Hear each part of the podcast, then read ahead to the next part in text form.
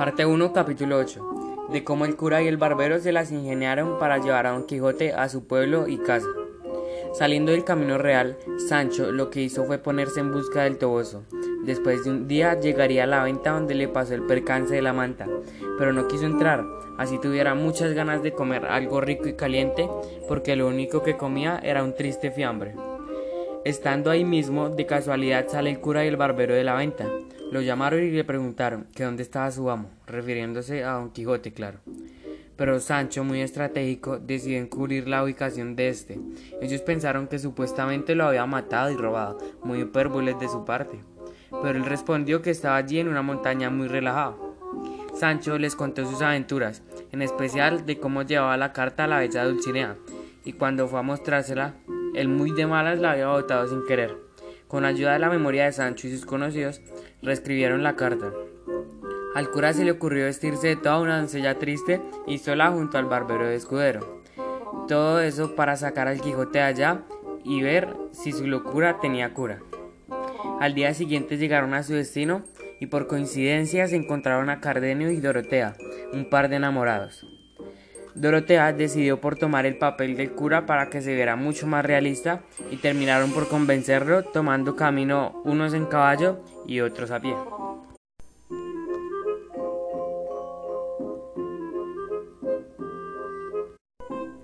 Parte 2, capítulo 2, que sigue al 1 y en el que se narran los encuentros con la carreta de la muerte y con el bravo caballero de los espejos.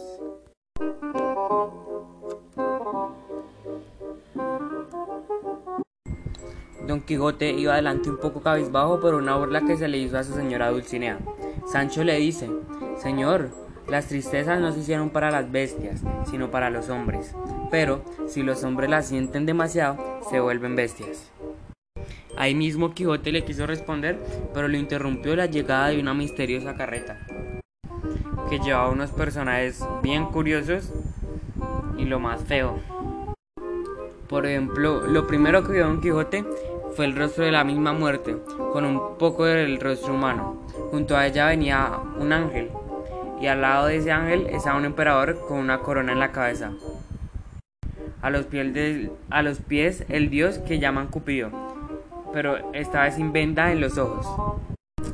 También venía un caballero armado de punta en blanco y otras personas de diferentes trajes y rostros. Y Don Quijote, muy inocentemente, pensó que le iban a ofrecer una peligrosa aventura. Entonces lo que hizo fue ponerse adelante y les dijo lo siguiente. Que no tardara en decirle quién era ese diablo y quién es la gente que llevaba en su carro o en el coche. El diablo de una le respondió que eran recitantes de la compañía del ángulo el malo. Y entonces por la mañana habían hecho una representación, pero estaban vestidos de los mismos trajes que usaron en esa representación. De esa manera Don Quijote se había quedado como con las ganas de una aventura. De un momento a otro apareció un mamarracho de la compañía. Empezó a dar grandes saltos sonando sus cascabeles. De esta manera alborotó al Rocinante, el caballo de Don Quijote. Sancho se alertó de una y fue a ayudar a Don Quijote, pero cuando él ya fue a ayudarlo, pues Don Quijote ya estaba en la tierra. Entonces Don Quijote se llenó de ira y con ganas de venganza le dijo a Sancho que lo siguiera. Pero Sancho lo estaba intentando convencer de que no cometiera algo que no estaba bien. Después de esa pequeña discusión, Don Quijote decidió que se irían a buscar más aventuras.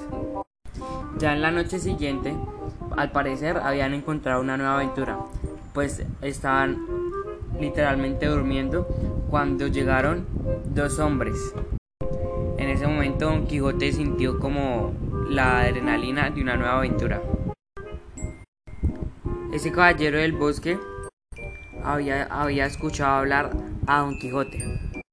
Entonces el caballero dijo, quiero que sepáis que me llaman el caballero de los espejos y que soy el más valiente y el más enamorado caballero del orbe. Y se atrevió a decir que venció al famoso Don Quijote de la Mancha y además le hizo confesar que es más hermosa su Casildea que su Dulcinea. Entonces mandaron a sus escuderos a preparar los caballos, porque al salir el sol iban a tener una singular y sangrienta batalla. Y con mucha astucia, Don Quijote termina ganando esa batalla. Entonces emprenden su camino Don Quijote y Sancho para irse a Zaragoza. Don Quijote muy orgulloso y contento de su victoria, claro.